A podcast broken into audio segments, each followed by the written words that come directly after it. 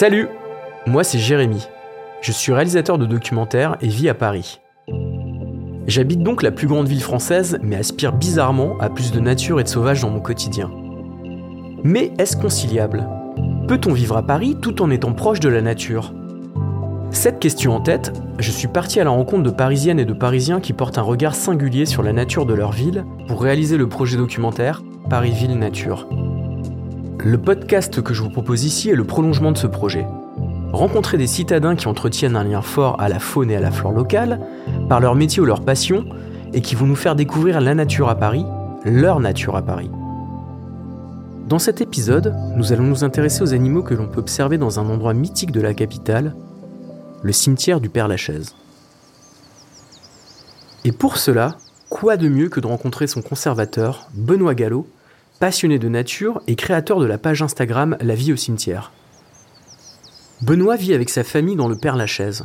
Quand les grilles de son cimetière se ferment, ce passionné de nature en profite pour aller faire des photos des animaux qui peuplent le lieu. Il partage ensuite ses clichés sur sa page qui compte pas moins de 30 000 abonnés. Effectivement, moi aujourd'hui je suis passionné euh, d'observation d'animaux sauvages. Et bizarrement, c'est une passion qui est née euh, quand j'étais conservateur du cimetière parisien d'Ivry. Je suis arrivé là-bas en tant que pur gestionnaire de cimetière. Moi, c'était euh, mon but, c'était de euh, que les, que les inhumations des Parisiens puissent se faire dans les bonnes conditions et que mon cimetière soit géré euh, de façon la plus optimale possible. J'avais pas du tout de fibre environnementale. je n'y connaissais absolument rien en termes d'oiseaux, de faune et flore. Euh, mais, mais au cours de ma de, des 8 ans que j'ai passé là-bas, mon regard a radicalement changé parce qu'on a mis en place euh, le plan biodiversité qui avait été voté par la ville de Paris et qui euh, incitait les cimetières à diminuer l'usage des produits phytosanitaires. En fait, j'avais un peu ce que hum, j'avais euh, les mêmes a priori que, beaucoup d'usagers. J'avais aussi euh, la, vision des cimetières un peu français communaux où, euh, tout doit être mort. En fait, il ne faut pas de traces de vie dans un cimetière, sinon c'est un manque de respect vis-à-vis des défunts. Et finalement, en 4 ans, on avait complètement changé de nos a priori de base et on était complètement favorable. Et en 2011, on était réfractaire. En 2015, on voulait faire tout le cimetière sans aucun produit phytosanitaire. Ce qu'on a fait et ce que tous les cimetières parisiens euh, ont fait également depuis 2015. Et puis la cerise sur le gâteau, euh, ça a été en 2017, euh, donc après 6 ans d'efforts de, zéro phyto, on a des, des renards, une famille de renards qui s'est installée au cimetière parisien d'Ivry et qui s'est reproduit. Donc on a eu des renardos, donc là ça a été euh, vraiment exceptionnel. On a vu ça comme euh, la récompense de tous nos efforts. Pour nous c'était un excellent signe sur le plan de la biodiversité. Ça veut dire qu'ils avaient euh, que le cimetière avait pu changer et qu'ils pouvaient désormais leur offrir les conditions pour y vivre. Et vous avez fait une, observation similaire au Père Lachaise. Est-ce que vous pouvez nous, nous raconter oui. tout ça? Enfin, quand c'était et comment, comment vous avez découvert sa présence quoi? Alors la rencontre du renard au Père Lachaise, elle a été, euh, c'est vraiment un moment exceptionnel. parce que j'avais entendu euh, juste avant le confinement, donc on pense qu'ils sont arrivés avant le premier confinement. En fait, j'ai eu euh, un agent du cimetière et un usager qui nous ont dit tiens, on a vu un renard. Bon, un renard, très bien, très bonne nouvelle. mais surtout, moi, je suis tombé nez à nez avec un renardeau. Et là, c'était vraiment complètement inattendu, parce que entre avoir un renard mais une famille, c'est quand même complètement différent. Et en fait, c'était en plein confinement, donc vraiment au mois d'avril 2020. Le cimetière était fermé au public, on n'accueillait que les convois funéraires. Et je suis passé dans une division où j'ai coupé à travers une division, un endroit où j'étais pas amené à passer forcément. Et j'ai entendu euh, des bruissements dans la végétation. Je me dit, tiens, il y a peut-être un chat. Et en tournant la tête, je suis tombé nez à nez avec un renardeau qui était à 3 mètres de moi. Je crois que j'étais le premier humain qui devait voir. il m'a regardé avec ses yeux. J'étais tétanisé aussi, j'ai pas bougé. Mais intérieurement, je jubilais. J'ai réussi à sortir mon téléphone de ma poche et de, le prendre, de le prendre en photo. Et après, il est parti en courant dans son terrier. Euh, mais ça a été en, donc en, plein confinement. Euh, vraiment une excellente nouvelle. Ça a fait du bien au moral parce qu'on était dans un moment terrible.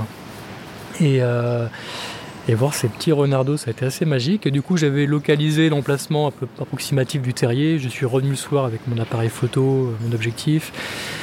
Et j'ai pu faire les premières photos euh, des renardos parce qu'il n'était pas seul, il avait des frères et sœurs, ils étaient quatre au total. Donc j'ai fait quelques clichés. Et qui ont été publiés après dans la, dans la presse. Mais c'est vrai que là, ça fait deux ans que j'ai du recul où donc en 2020 et 2021, j'ai pu observer les renards en général à partir d'avril jusqu'à jusqu'à début août. où les journées sont assez longues, donc le soir je peux voir les renards dans le cimetière. Ils vous reconnaissent? Je sais pas. Je me suis posé la question un moment parce que franchement, à un moment, il y a un renard qui m'a vu, qui a continué dans ma direction et qui a bifurqué au dernier moment. Euh, je sais pas s'ils me reconnaissent, mais, euh, c'est vrai que voilà, les renards vivent, euh, ils sont très très tranquilles. Ils sont pas embêtés, il n'y a pas d'activité humaine, ils ont 43 hectares dans un lieu labyrinthique avec de la végétation, des vieilles pierres, donc c'est l'endroit idéal. Je pense pas qu'il y ait un endroit meilleur dans Paris, alors c'est pas pour me vanter, mais je pense qu'ils ont vraiment des très bonnes conditions au Père-Lachaise. La présence de ces animaux n'est pas due au hasard, mais est le fruit d'une politique volontariste et d'actions menées depuis plusieurs années. Alors au Père-Lachaise, il y avait déjà un mode de gestion qui avait évolué depuis 2015, il y avait vraiment une dynamique commune à tous les cimetières parisiens. Euh, en fait, là, je me suis contenté de la poursuivre. Mais l'idée, c'est effectivement que la quasi-totalité des trottoirs soient enherbés euh, à moyen terme pour permettre l'apparition euh, d'une flore spontanée, que les insectes puissent butiner, les papillons, les abeilles, etc.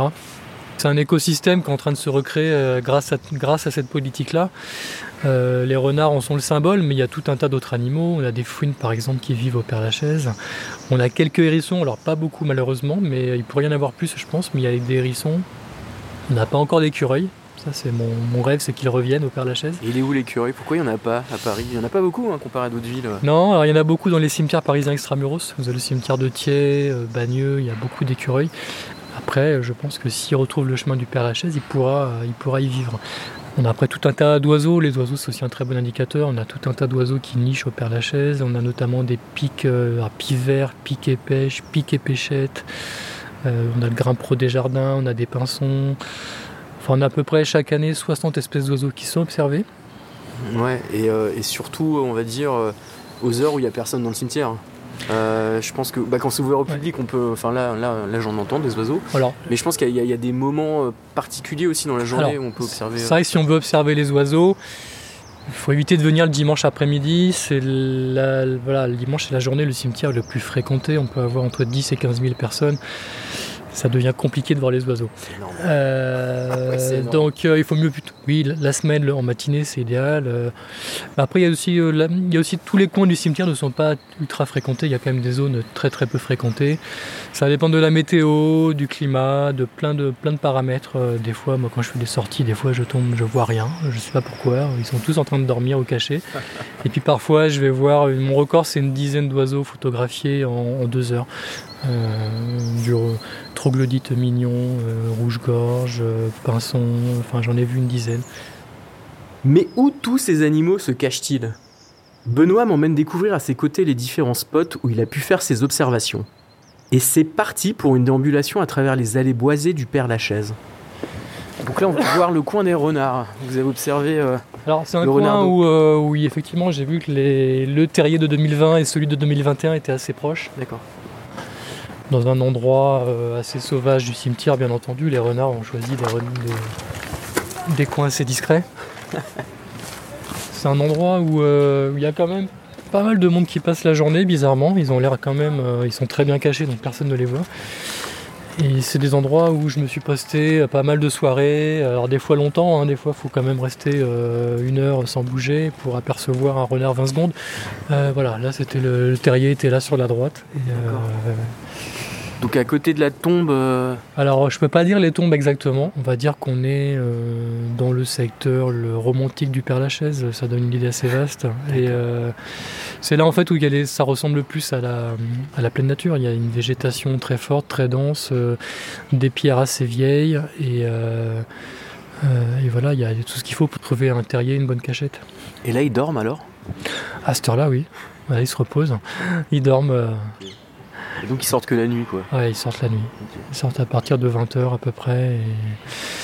Et... on peut les voir le matin, des fois une demi-heure avant l'ouverture du cimetière, ça m'est déjà arrivé. Euh, ils rejoignent leur terrier. Très bien.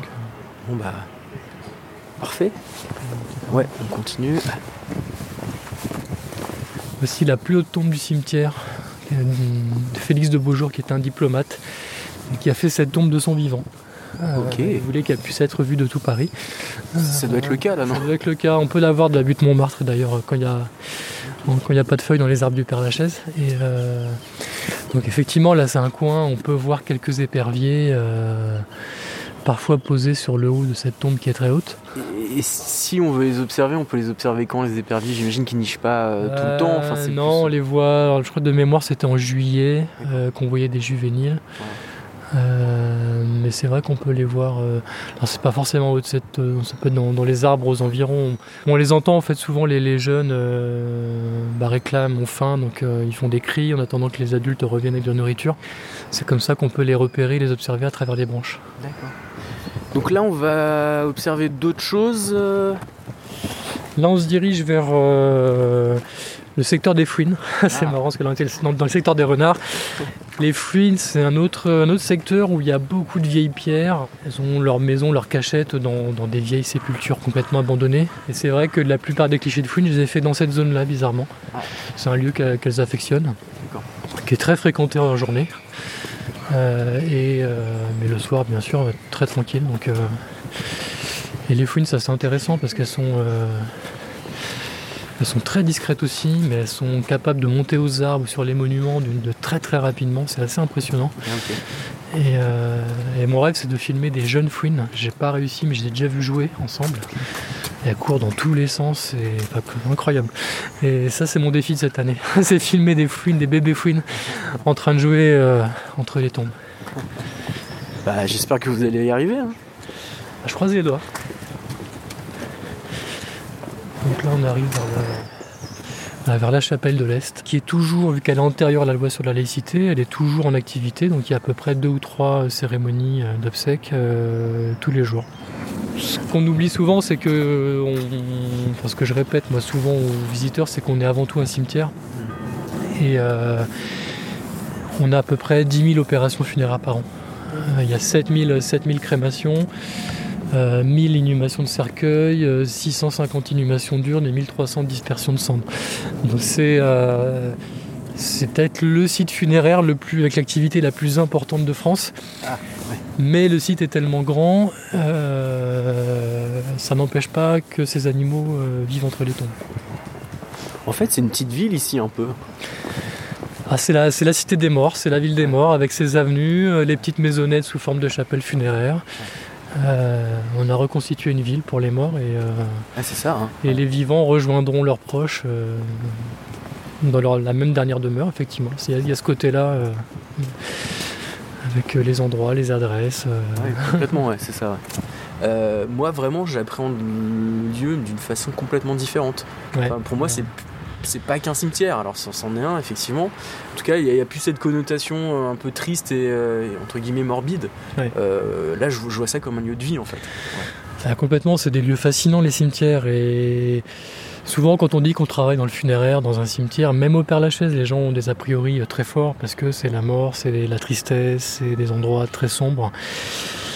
Alors qu'en fait pas du tout. On se croit plutôt à la campagne en plein Paris. Moi j'ai envie de dire, euh, voilà, il y, a- il y a de la végétation, il y a des arbres, il y a, il y a de la vie, il y, a y du monde qui arpente les allées. Donc euh, non, et puis c'est un lieu où on, voilà, je pense que c'est- intéressant, on peut méditer, on peut flâner. euh, on n'a pas la même énergie dans les rues de Paris, donc c'est des moments qu'on peut se ressourcer également et euh, réfléchir à la vie ou, ou à autre, autre- plein, plein d'autres choses. Et puis euh, en tout cas, c'est pas des lieux qui vont, euh, qui, rendent déprimants. Et d'ailleurs, les gens qui travaillent dans les cimetières parisiens, et notamment au Père Lachaise, ne sont pas des personnels déprimés. C'est ce que je vois, Euh, ouais. sous antidépresseurs. Non, non, on rigole, on, on a une vie tout à fait normale, on a des vies euh, normales. On est toujours très triste quand on est touché par un deuil dans notre famille, ça ne change absolument rien. Euh, mais c'est des beaux, c'est des beaux métiers, assez méconnus, puis c'est un beau service public, malheureusement qui touche tout le monde, j'ai envie de dire. Et euh, il y a aussi ce côté-là, où le côté universel de la mort, malheureusement, qui fait que tout le monde est touché par, euh, par un lieu comme celui-ci. Eh bien, peut-être que vous aussi, comme Benoît, vous aurez un jour la chance de tomber nez à nez avec un renardeau entre les tombes du Père Lachaise. Qui sait? Dans un premier temps, pour découvrir tous ces animaux, je vous conseille vivement d'aller faire un tour sur la page Instagram de Benoît Gallo, La vie au cimetière. Dans les prochains épisodes, on a encore plein de belles choses à vous faire découvrir sur la nature dans la capitale. Le podcast Paris Ville Nature est une coproduction Sepia France Télévisions en partenariat avec la ville de Paris. À bientôt!